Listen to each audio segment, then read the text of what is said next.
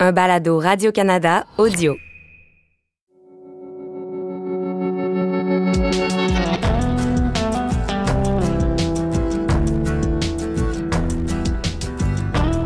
Kwekakina, je m'appelle Widia Larivière et je suis Anishinabekwe, membre de la Première Nation de Témiscamingue. Je suis née d'une mère autochtone et d'un père québécois.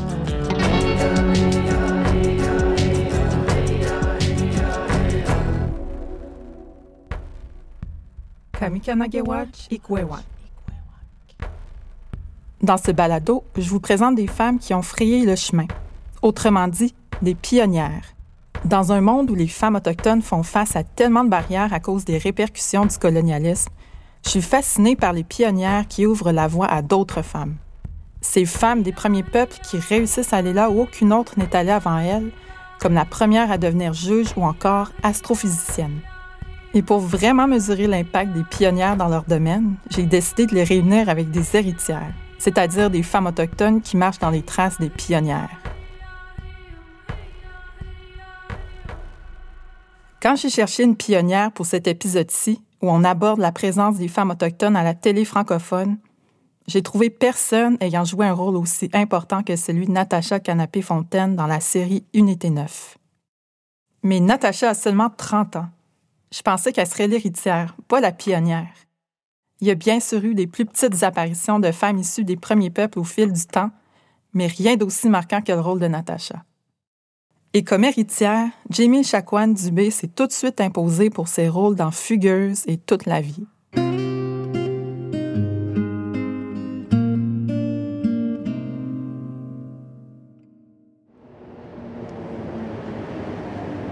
Station Square Victoria, OACI. Salut Jimmy! Salut! Je suis contente de te voir. Ouais, moi aussi, je suis contente. Donc, pourquoi qu'on est ici euh, devant le Tim Hortons sur René Lévesque? Quand je suis arrivée à Montréal, la première chose que je voulais faire, c'est euh, m'acheter un cellulaire parce que j'avais juste un petit iPod. Fait que je m'en allais au Apple Store euh, aller m'en chercher un. En essayant de, euh, de sortir du métro, j'étais tellement juste perdue à Montréal que j'ai juste voulu retrouver quelque chose que je connaissais. Puis, tu sais, des Tim Hortons, il y en a partout. Il y en a pas à Monoine, mais il y en a à, il y en a à Joliette, il y en a deux à Joliette, tu c'est la première chose que j'ai vue, puis j'étais comme juste, OK, je vais juste aller là, puis euh, je, vais- aller me connecter au Internet, puis je vais me retrouver. De maintenant, tu habites à Montréal, tu travailles pour le Wapikon Mobile. C'est dans le fond euh, des studios ambulants qui se promènent de communauté en communauté à chaque année. On fait 12 communautés environ par année. Dans le fond, euh, moi, je travaille en tant que, ben, dans le fond, dans l'équipe terrain. Puis nous, on coordonne toute cette bebelle-là qui est le, le Mobile, donc euh, les escales et quel véhicule récréatif va aller dans quelle communauté et tout. Fait que c'est ça. Puis là, ta carrière de comédienne, euh, qu'est-ce que ça se passe comme tu veux? Je viens de finir d'apparaître dans en fait toute la vie, qui est une émission à Radio Canada. Puis euh, je jouais une jeune femme, en fait une, une adolescente enceinte. Juste avant de jouer dans Fugueuse, tu voudrais-tu m'en parler un peu aussi? Dans le fond, euh, Fugueuse, c'est une émission qui est euh, avec TVA, euh, où est-ce que j'étais une jeune prostituée qui habitait à Montréal et qui s'est liée d'amitié avec Fanny, qui est la personnage principal euh, de l'émission. Ouais. Bon, ben tant qu'à être devant un café, je t'en paye un, puis ensuite, on va aller rencontrer Natacha. OK, ça sonne bien. Super. Allô, on va prendre euh, deux moyens café, euh, deux, deux crèmes de sucre. Ouais, deux crèmes de sucre. Ben, je vais peut-être prendre un bain. Je vais prendre, euh, euh, je vais prendre un chocolat glacé, moi. Ah, moi aussi, je vais en prendre un de bord. je vais prendre la même chose que toi. OK. Merci beaucoup. Bonne soirée.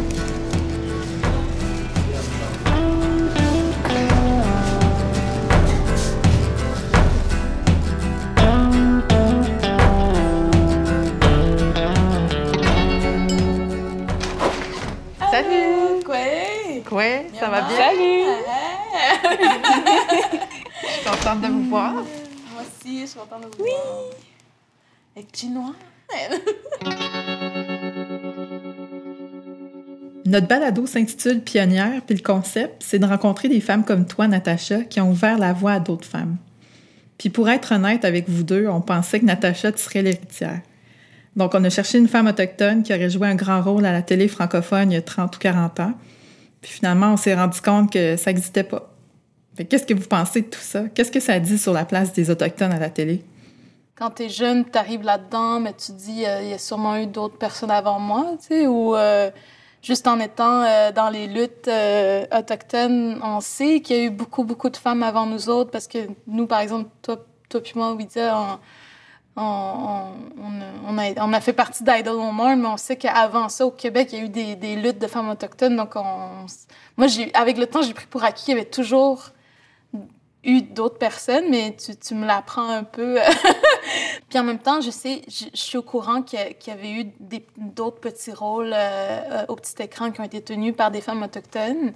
Euh, mais c'est vrai qu'il n'y a pas eu de, de grands rôles ou de, de premiers rôles jusqu'ici. Puis tu sais, je pense aussi à, quel point il y a eu des moments où est-ce que ça aurait pu se passer, où est-ce qu'il y aurait eu des, de la diversité, genre à l'écran. J'ai comme l'impression que on nous laisse pas tant de place non plus. Ça commence, mais genre, qu'il n'y a pas encore autant de diversité comme ce qu'il y a vraiment dans la réalité, tu sais. Quel souvenir avez-vous des rôles autochtones à la télévision avant celui de Natacha? J'en ai pas. L'Indien dans le placard? Comment les Autochtones étaient représentés? L'Indien dans le placard? Pocahontas.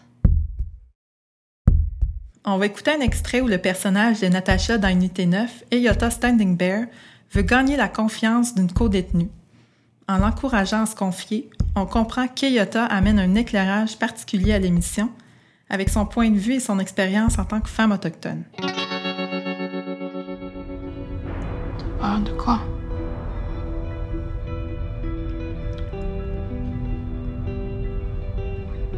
À côté de bien des femmes, à côté des femmes de ton peuple, il m'est rien arrivé. Vous, les non-autochtones, vous avez besoin de comparer. Nous autres, on a besoin de partager l'expérience pour qu'il serve à tout le monde. Comment tu la décrirais, toi, euh, Standing Bear? Euh, elle a été prostituée, elle a, vécu dans la rue, elle est devenue toxicomane. Puis dans, dans l'émission, il raconte qu'elle a vécu de l'abus par son grand-père. Donc, c'est comme, on sent que dans sa trajectoire de vie, elle a jamais été chanceuse, dans le fond, puis qu'elle est quand même encore en vie. Mais là où on la trouve au début de son arrivée à, à c'est vraiment quelqu'un qui vit euh, une souffrance immense, tu sais. Puis je pense que c'est pas... Euh, ça n'a pas été vraiment nommé dans l'émission, mais ce qu'on s'était dit, euh, nous, avec euh, Danielle Trottier, la scénariste, c'est qu'en fait, elle venait de, oui, de, de tuer quelqu'un, mais elle s'était protégée d'un abus éventuel qu'elle allait vivre avec toute sa colère, sa rage. Elle l'a blessé profondément pour qu'il finisse par en mourir, mais dans ma tête, pour moi, ça parlait aussi de toutes ces femmes qui se défendent de leurs agresseurs puis qui se retrouvent finalement en prison pendant des années, mais elles n'ont que fait que se défendre. Avec ton personnage, euh, qu'est-ce que les téléspectateurs d'Unité 9 ont pu mieux comprendre des réalités autochtones, à ton avis? En ayant croisé les téléspectateurs un peu partout au Québec, puis euh, après avoir fait des conférences, on allait faire les salons du livre, les gens venaient me voir, puis ils m'en parlent, tout le monde m'en parlait. Puis euh, ce qu'on me disait, c'est justement que eux, en, ayant compris le fin fond de l'histoire maintenant de ce personnage-là, on comprend qu'elle a vécu de l'abus, puis il de, y, avait eu aussi la personne qui l'a abusé, c'est quelqu'un qui a été abusé par des prêtres. Donc c'est comme, les, on m'a dit qu'ils ont compris finalement que cette souffrance-là ou cet état-là où on a l'impression que les autochtones sont juste ça, mais en tout cas ce qu'on voit, c'est des échappés du système, puis ils ont compris donc c'est pas tout le monde. Puis en me voyant moi euh, en arrière, euh, écrivaine, euh, ils m'ont signifié avoir vu, c'est comme il y a autre chose que ça, puis ils ont voulu en découvrir plus, puis ils veulent toujours en connaître plus. Mais trouvez-vous euh, parfois que des personnages, ils montrent ou perpétuent certains clichés qu'on associe aux Premières Nations? Moi, en tout cas, personnellement, tu sais, des fois, j'ai comme, juste, tantôt, euh, Natacha, tu parlais, justement, tu sais, des fois, on tombe dans comme une espèce de deux extrêmes. Tu sais, soit qu'on veut voir l'espèce de Pocahontas, euh, cette image-là comme romantisée, puis ensuite, on tombe dans l'autre extrême la femme autochtone, euh, justement, qui a, la vie plus difficile, etc. Puis que c'est comme un peu plus difficile, des fois, de trouver justement des rôles qui sont dans le milieu. Mais mettons, si je parle du rôle que j'avais eu euh, dans toute la vie, C'est une jeune adolescente qui est enceinte et qui euh, finit à être pas mal un fil conducteur entre les autres personnages et elle aide beaucoup les, les autres personnages. Elle tombe en fait dans l'alcoolisme. J'avais déjà accepté le rôle avant de savoir que, parce qu'on me l'a tellement vendu comme un personnage principal lumineux qui va beaucoup aider les autres et qui a beaucoup de maturité. Et je la voyais mal, en fait, tomber euh, dans l'alcoolisme. Fait que quand j'ai su ça, ça m'a fait un choc, en fait. J'étais comme, mais où est-ce qu'on s'en va encore avec ça? Et euh, ça m'a pris, en fait, du temps euh, avant d'accepter ça. Puis j'ai comme l'impression, en fait, que je l'ai pas non plus encore totalement accepté. Est-ce qu'il y a des choses que vous avez comme déjà refusées ou comment vous réagissez, par exemple, quand un scénario exige que qu'on vous voit consommer de l'alcool ou des drogues à l'écran? J'ai failli refuser Fugueuse. Quand on m'avait dit, euh, j'étais pas non plus totalement. euh, euh, je sautais pas de joie parce que j'avais eu un premier rôle, parce que je savais ce que ça voulait dire en arrière de tout ça. J'étais juste comme ah c'est super, ah c'est super. Puis là tu comme t'es-tu contente? Puis là je suis comme ben oui. Mais c'est difficile d'être contente quand tu sais que ce que tu vas faire, qu'est-ce que tu vas montrer à l'écran, c'est ce qu'on essaie de défaire en réalité. Le truc, c'est que on voyait beaucoup. Tu sais, on, on a vu à un moment donné euh, euh, Daisy Flamand, mon personnage, en train de, de faire de la drogue. Puis, euh, je sais pas pourquoi, mais j'arrivais pas à, concevoir faire ça parce que moi-même, genre, euh, dans ma vie, à un certain moment, j'avais juste décidé que non, je ne veux plus ça dans ma vie. Fait que c'est difficile de, juste voir que je m'apprête à faire ça. Je peux pas, moi, replonger constamment là-dedans quand j'ai fait mon propre chemin dans la vie. Comme je dis, le, le personnage d'Eyota m'a aidé à passer à travers de quelque chose. Mais en ce moment, je, suis- rendue loin de ça. Je suis rendue dans autre chose. Puis il y a- je suis quelque chose dans, de quelque chose de bien, quelque chose de lumineux en ce moment. Oui, j'ai mes petites bibites, puis j'ai mes petits traumas, euh, j'ai ma petite anxiété. Tu sais, j'ai les restants, les séquelles de toute une vie de traumatisme. Mais je suis rendue ailleurs. Tu sais. Est-ce que je peux euh, jouer euh, des personnages qui sont rendus là, tu sais, ou qui sont rendus plus loin?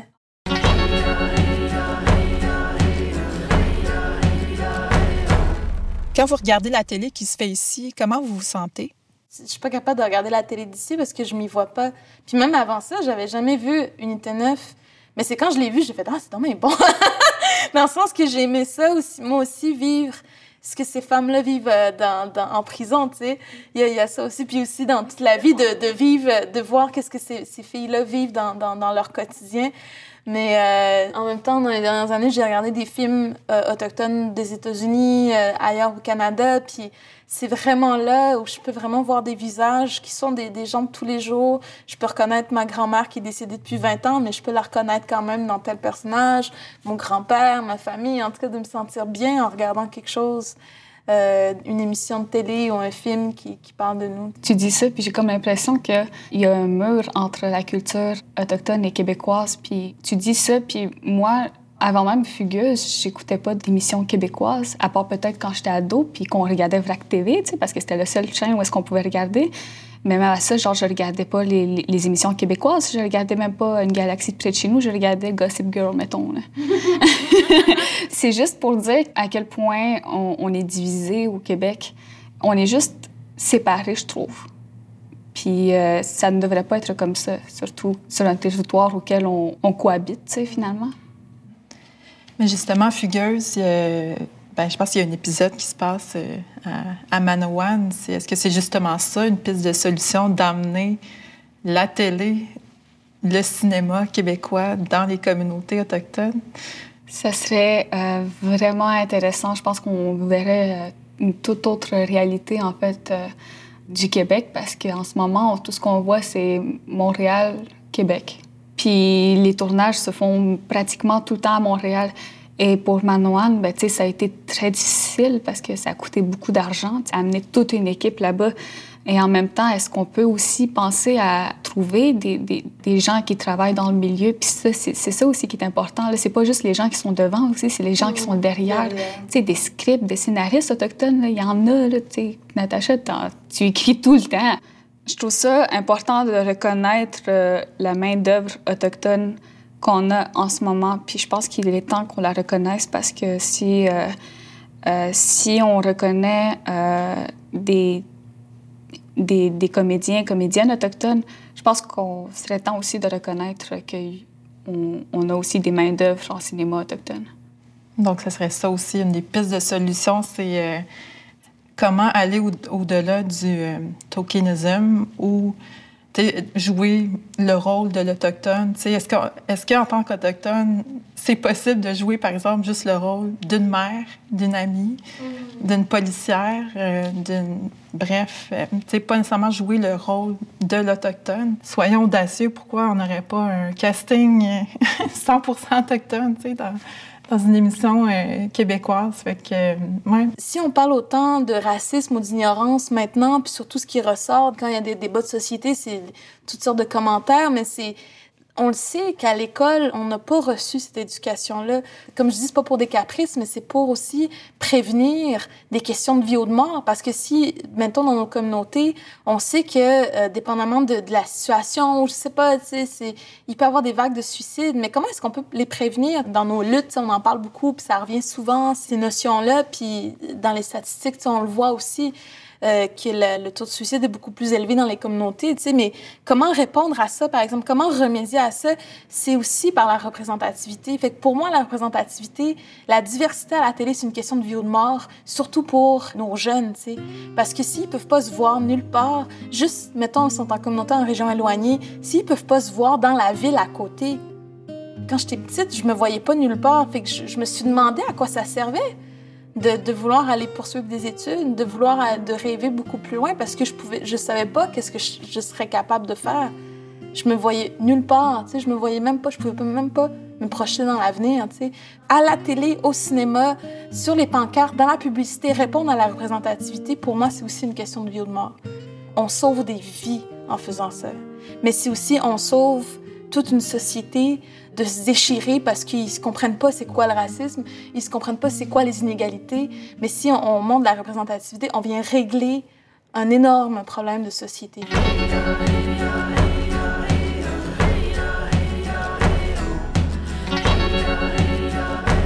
Donc, toi, Jamie, euh, en tant qu'héritière, comment tu penses que les accomplissements euh, tout récents de Natacha t'ont influencé, consciemment ou inconsciemment? Ben, moi, Natacha, je l'ai je l'ai tout d'abord vue en tant qu'écrivaine. Puis quand j'ai vu Natacha sortir euh, son premier livre de poèmes, je me suis jamais rendu compte que qu'on pouvait faire ça. Puis euh, j'avais cette rêve-là, mais on dirait que je me sentais démunie. On dirait que je, n'avais pas les outils pour pouvoir le faire. Puis euh, quand j'ai vu Natacha dans, dans qu'elle allait jouer à la télé, j'étais comme Hein? Ça se peut ça aussi. Elle fait toutes les choses que genre euh, euh, euh, que je pensais pas qu'on pouvait faire, puis que on dirait qu'elle a ouvert une porte, puis j'ai j'ai comme eu j'ai comme envie de la suivre. Pour conclure, si je vous demandais comment vous entrevoyez l'avenir des femmes autochtones à la télé francophone, par exemple, où est-ce qu'on en serait dans 5 ou 10 ans, à votre avis? D'ici cinq ans, je pense qu'on va déjà avoir euh, un peu plus de rôle. Euh, peut-être deux, trois euh, en, 2025, en 2024, 2025 en même temps. Mais je pense que dans le cinéma, ça, ça va avoir... On aura déjà eu quelques productions par des femmes autochtones, avec des équipes autochtones, mais beaucoup plus, c'est sûr, de téléséries écrites par des autochtones, je pense, d'ici cinq ans. Mais dans dix ans, c'est sûr qu'il va en avoir vraiment le double. Puis euh, j'ai juste hâte d'être dans 10 ans juste pour voir euh, c'est où qu'on va être rendu, puis quel effet ça va avoir eu sur la société, puis sur la perception de la population en général, mais aussi sur notre propre perception de nous-mêmes. Moi, je travaille en fait sur un, long métrage qui est celui d'Homo sapiens, qui est une coproduction avec le Groenland, le Danemark et le Canada. Donc, c'est le, le, premier long que je scénarise. Puis euh, avec ça, je veux m'en aller dans la réalisation de long métrage aussi. Euh, mais éventuellement de fiction, de télésérie. Jimmy est déjà réel. en fait, euh, tu parles de ça, mais moi, je suis aussi dans la scénarisation, mais cette fois-ci d'un court ou d'un moyen métrage. On ne sait pas encore. Euh, on est en train de, de définir quel ça va être. Fait que c'est le fun qu'on puisse voir des autochtones commencer à scénariser et commencer à déposer des projets aussi. Ça, je trouve que c'est un bout qui est quand même assez, pour moi, je trouve ça un petit peu euh, épeurant, là, mais... Super. Ben, merci, euh, Natacha. Merci, euh, Jamie. Euh, ça m'a ça m'a vraiment fait plaisir euh, d'avoir euh, eu cet échange-là avec vous euh, ce soir. Ça a été vraiment euh, enrichissant. Oui, super.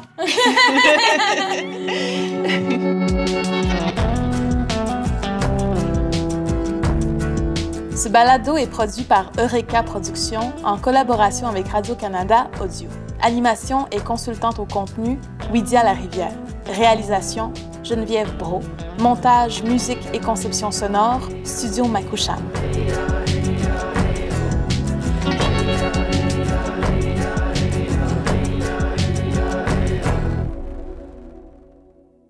Écoutez les meilleurs balados sur l'application Radio-Canada Audio.